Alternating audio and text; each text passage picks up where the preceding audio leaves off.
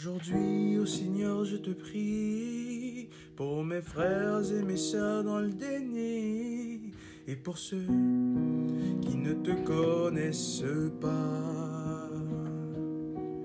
Que ton amour remplisse leur cœur et qu'ils s'émerveillent devant la parole de ça.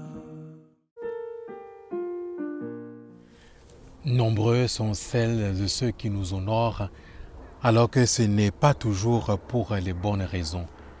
Bien-aimés dans le Christ, le Seigneur, dans l'évangile de ce jour, n'hésite pas à nous rappeler vers qui doivent aller nos honneurs, nos louanges, et ceux qui écoutent sa parole, la parole de Dieu et la mettent en pratique.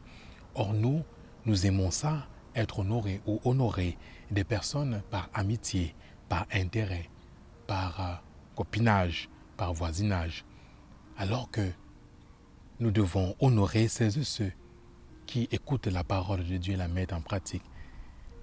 Si sa mère, la Vierge Marie, est honorée, c'est parce que elle a écouté la parole de Dieu et l'a mis en pratique dans sa vie.